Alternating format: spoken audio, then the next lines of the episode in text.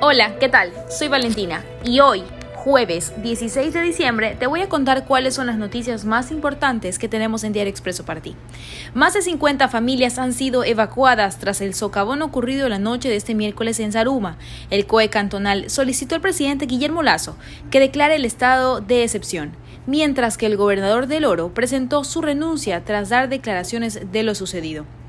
Por otro lado, los presidentes Iván Duque de Colombia y Guillermo Lazo de Ecuador encabezarán el próximo viernes el décimo gabinete binacional para poder revisar los temas de la relación bilateral y también evaluar el cumplimiento de los compromisos adquiridos.